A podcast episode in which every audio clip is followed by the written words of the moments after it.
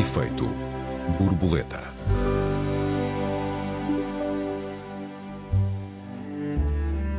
O cinema português chega aos Oscars, mas o que valem realmente os chamados prémios da Academia e os prémios criativos em geral, até o Nobel da Literatura, o que vale a premiação no século XXI. Bem-vindos a mais um Efeito Borboleta, eu sou Joel Neto. Eu sou Raquel Varela, bem-vindos. Olá Raquel, boa tarde. Raquel, gostas mais dos Oscars propriamente ditos ou da passadeira vermelha? Quando eu era jovem, uh, miúda, muito miúda, 15, 16 anos, lembro-me de ficar, sempre me custou imenso ficar acordada de noite, nunca fiz hum. diretas e essas coisas. Uh, gostava matinal. muito, sou muito. Gostava muito de dançar e aguentava, porque em Portugal vai-se dançar à uma da manhã países mais civilizados vai-se às 10 da noite ou então até à matiné. Eu sou uma grande fã de matiné. É dan... Meu Deus, o que é isso? Que é dançar à tarde. Já ninguém sabe o que é isso. Já nem futebol se joga à tarde, caramba. Oh, é uma coisa fantástica. A matiné. Bem, só aqui. Atenção, donos de bares e discotecas, abram uma matiné. Façam uh... regressar a matiné. Olha, mas tu em breve, quando o Arthur for um bocadinho maior, acho que também vais sentir falta da matiné, porque normalmente a gente chega ali às nove e meia da noite e cá para o lado.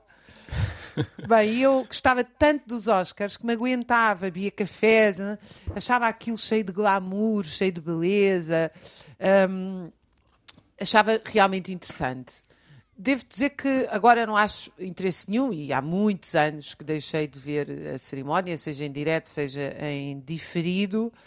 Uh, às vezes vejo alguma coisa pontual, como foi aquela cena da Chapada, que eu penso que foi nos Oscars, não foi na, foi. na outra dos Globos, não é? Foi, foi no, último, no, último, ano.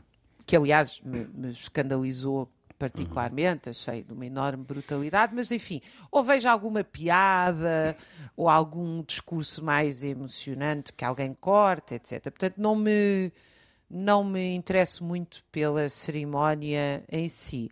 E, e acho que também não me interesso muito porque hum, aprendi com a idade adulta a ser um bocadinho mais crítica da indústria cultural e de todo o dispositivo à volta uh, desta questão. Embora a, a, história dos Oscars em si seja muito interessante, porque quase que se pode fazer uma espécie de história social dos Estados Unidos a partir dos Oscars. Os Oscars são criados, segundo o que eu li, quase, no, quase na década de 30, portanto na década de 20. Também não me surpreende, porque evidentemente isso é concomitante com a expansão uh, do cinema e com os loucos anos 20, uh, eh, cria-se de facto uh, uma classe média norte-americana, digamos assim, com, os, com os, as colaterais dos lucros da grande indústria fordizada, uma classe média que tem direito, e ainda bem, ao ócio, e portanto os clubes de jazz, eh, etc., tudo isto se expande extraordinariamente. Portanto,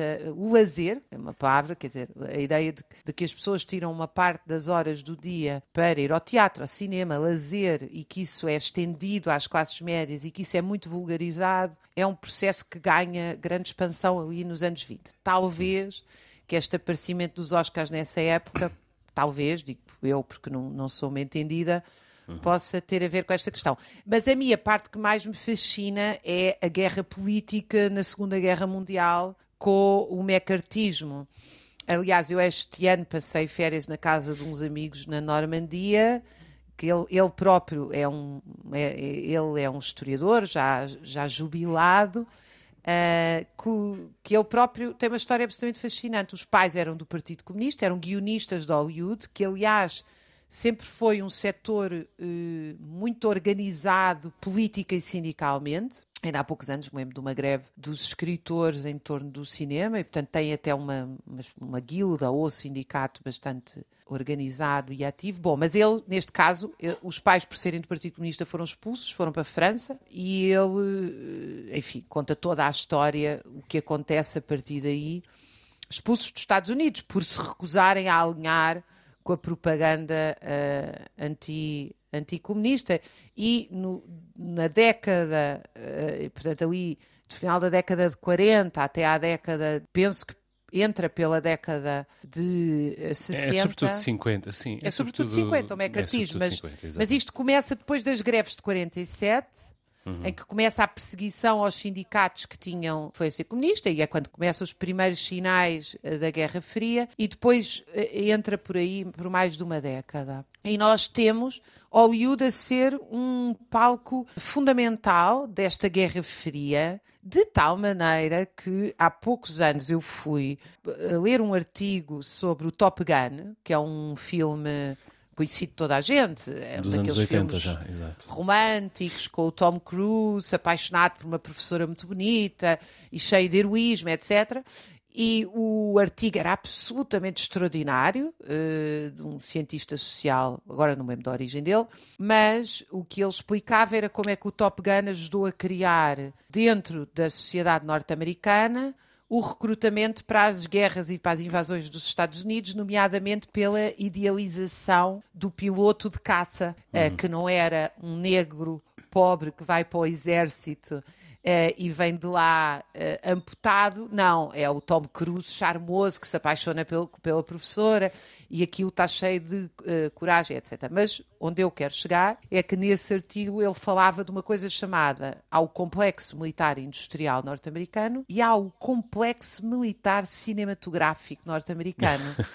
Se vocês não se fosse à procura desta expressão, há livros, há artigos, hum. há todo um estudo feito sobre como é que Hollywood, e dentro dele os Oscars têm um papel absolutamente central, uhum. ajudaram a marcar a política externa norte-americana e, ao mesmo uhum. tempo, como é que refletiram lutas e também a oposição. E a oposição, e justamente. Exato. Exatamente. Mas, enfim, portanto, isto para dizer que, para quem mergulha na história cultural, na sociologia da cultura norte-americana, eu acho que isto é um tema muito mais interessante do que pode parecer à primeira vista. Não uhum. são só prémios. Uhum.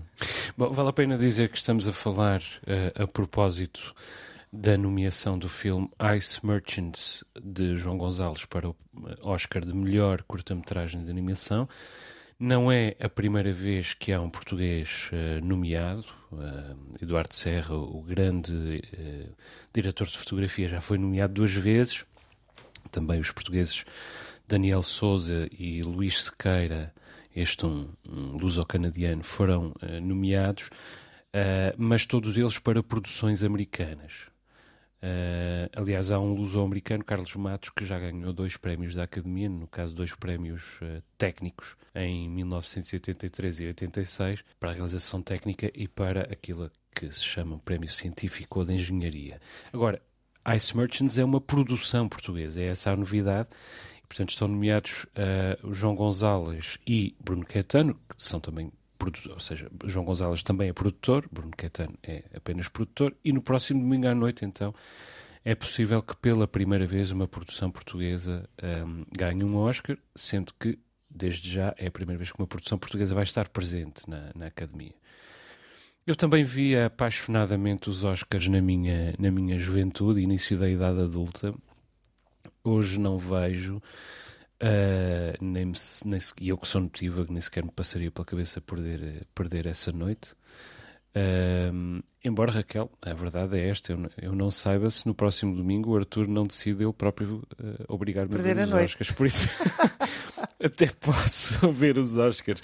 Agora, o que eu pergunto, quer dizer, e acho que o que motiva este meu desinteresse também é a percepção de que os Oscars valem menos como prémio artístico do que como produto de marketing e de, de comunicação, digamos assim. Na melhor das hipóteses, uh, são as duas coisas. São um prémio artístico e também um resultado de uma grande campanha de, de marketing e já agora são também um esforço de representação da parte da própria indústria, ou seja, a indústria não premiará alguma coisa através da qual não goste de ser uh, representada, só o fará por equívoco.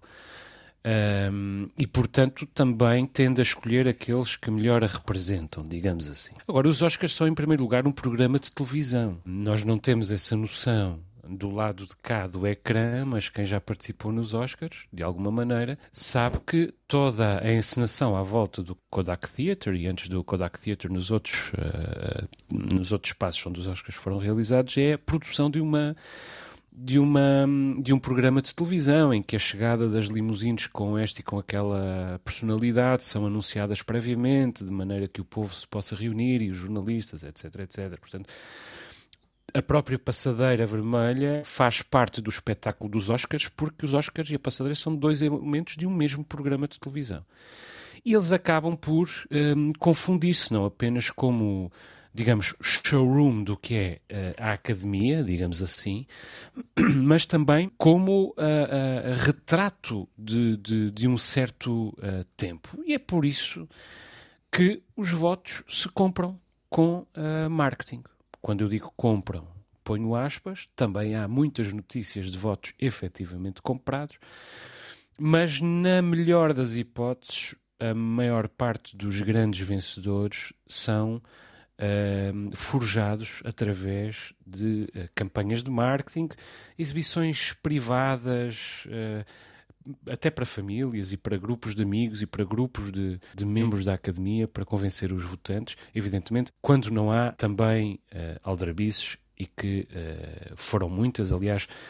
Uh, são conhecidos subornos desde os anos 30, desde, desde o Oscar de Mary Pickford nos anos 30, que, que há notícias de subornos, de, de falsidades, de, de hipérbolos, digamos assim. E porquê? Bom, porque é de dinheiro em primeiro lugar que se fala.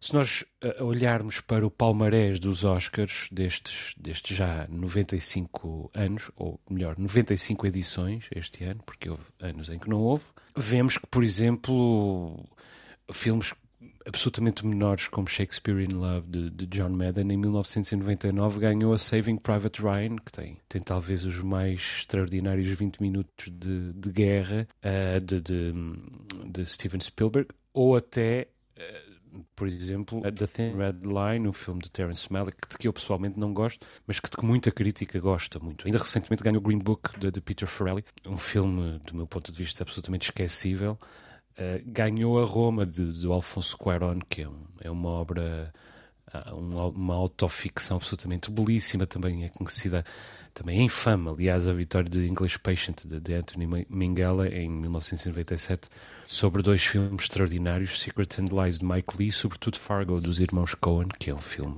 eh, inesquecível e que, que marca toda a iconografia do, do cinema uh, contemporâneo. E há uma série de triunfos de atores e atrizes menores sobre atores e grandes atrizes.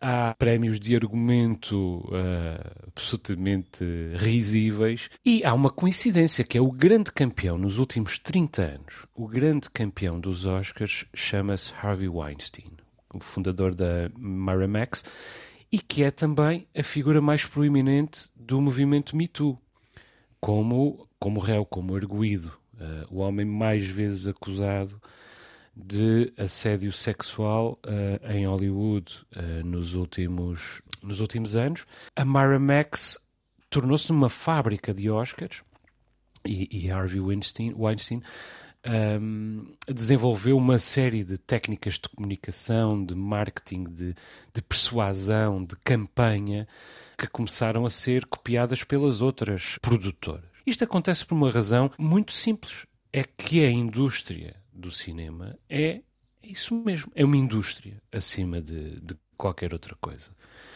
E é evidente que a ideia de, de premiação está ligada um, também à vaidade, também à ideia de, de mortalidade, como é evidente, mas para os produtores, o que está em causa, em primeiro lugar, são os resultados comerciais do filme que, evidentemente, a premiação, uh, os, os, galardões recolhidos, catapultam uh, dramaticamente. Portanto, é preciso, em primeiro lugar, não dar prejuízo aos investidores, em segundo lugar, dar lucro aos investidores, evidentemente também ganhar dinheiro, o próprio produtor quer ganhar dinheiro e quer ter, desde logo, espaço, margem de manobra para poder fazer o filme seguinte. Portanto, está muito em jogo com estes prémios. São prémios muito mercantilistas um, e, que, e que são efetivamente compráveis desse, desse ponto de vista. Um, como aliás se compraram outras coisas na, na, no âmbito desta, desta, desta uh, da academia e, e, em particular dos Oscars.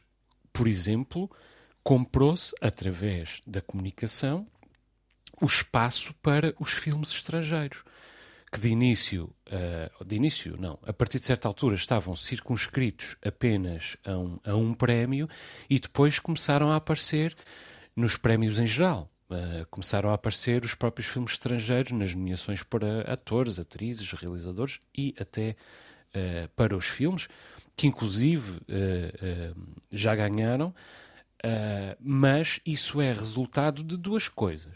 Do ponto de vista mais imediato, é resultado de campanhas de comunicação para persuadir a academia a integrar o cinema não americano uh, nas competições comuns, nas uh, competições gerais, digamos assim, e é, em sentido lato, resultado de um crescimento de, uh, de, visualizações, de visionamentos do cinema estrangeiro que justificaram a Academia chegar à conclusão de que integrar o cinema estrangeiro era lucrativo e não, era um bom negócio e não um mau negócio. Uma coisa é certa, se for mau negócio, não havia uh, cinema, cinema estrangeiro nos Oscars. E a mesma coisa acontece, por exemplo, com a premiação dos atores negros.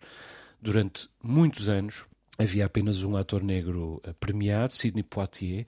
Uh, depois começaram esporadicamente a haver uh, prémios menores, por exemplo, para atores menores, para prémios secundários, como Denzel Washington, etc, etc. E nos últimos anos apesar da campanha Oscars So White, ela própria uma campanha, nos últimos anos já houve muitos prémios para atores negros. Ora, isto só acontece também porque há campanhas de comunicação para o favorecer e porque é um bom negócio. Porque se for um mau negócio, a Academia hum, recusa-o. Portanto, pouca coisa escapa a, esse, a, essa lógica mercantilista da Academia e pouca coisa escapa ao controle da direção da, da Academia.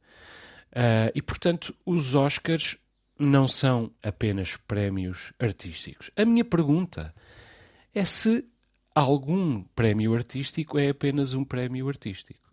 Eu diria que provavelmente, pelo menos a maioria dos prémios artísticos em geral, eh, os prémios artísticos em geral, até os mais prestigiados, como o Nobel, tem alguma coisa de conveniência, pelo menos, quando não tem uh, de campanhas. Mas eu para já calmo que eu já estou a falar há muito tempo, Raquel. eu lembro-me de. Há duas cenas, bem, eu não me lembro, conhecia, não, não, não assisti, uh, mas conheço-a amplamente uh, ter sido reposta e, enfim, mostrada, que é aquela cena épica em que o Marlon Brando ganha o Oscar e vai receber, em vez dele, uma nativa, uh, uma mulher, sim, de norte-americana e que eu acho que é uma cena lindíssima. Enfim, estávamos muito longe das políticas identitárias hoje com mais expressão e quanto a mim, enfim, não, não sou grande fã da perspectiva que elas adotam. Na altura foi uma coisa profundamente uh, revolucionária. Subversiva, não é? Uh, subversiva uh, e é uma cena lindíssima que eu aconselho vivamente os nossos ouvintes que não conhecem a, a, irem. Foi na 45 sessão, em 1973, pelo, uh, pelo filme, se não me engano, é mesmo pelo Padrinho, não é? Uh, que ele recebe uh, o Oscar.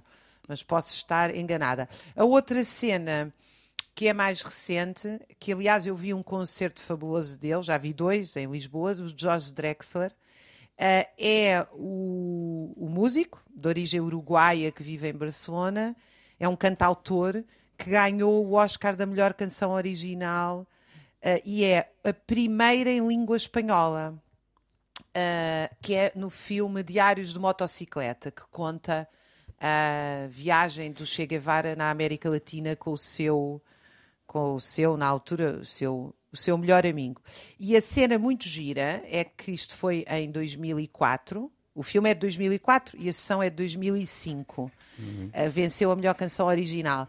É que a academia, tentando, uh, temia perder a audiência e então decidiu colocar quem? António Banderas e o guitarrista Carlos Santana a interpretar a canção.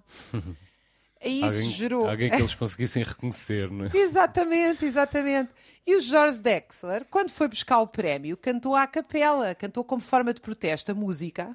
Hum. Uh, quer dizer, imagina, pôr o António Bandeiras a cantar a música porque queriam alguém que fosse, enfim, um latino daqueles que podem entrar, que na altura ainda eram muito poucos e continuam a ser muito poucos. E portanto eu acho estas duas cenas reveladoras também como um palco, um, como um palco que é feito para dominar, e desse ponto de vista a indústria cultural norte-americana, obviamente, por ser uma democracia formal, liberal, mas obviamente imagino que uma coisa destas não se passaria na China ou na União Soviética de Stalin, é que os Oscars, que são essencialmente um instrumento de dominação e poder, às vezes também se tornam espaços de subversão, como tu dizias ainda agora, e que eu acho que são muito, uh, muito engraçados. Há muitos mais, uh, falei destes, poderia a falar de muitos outros.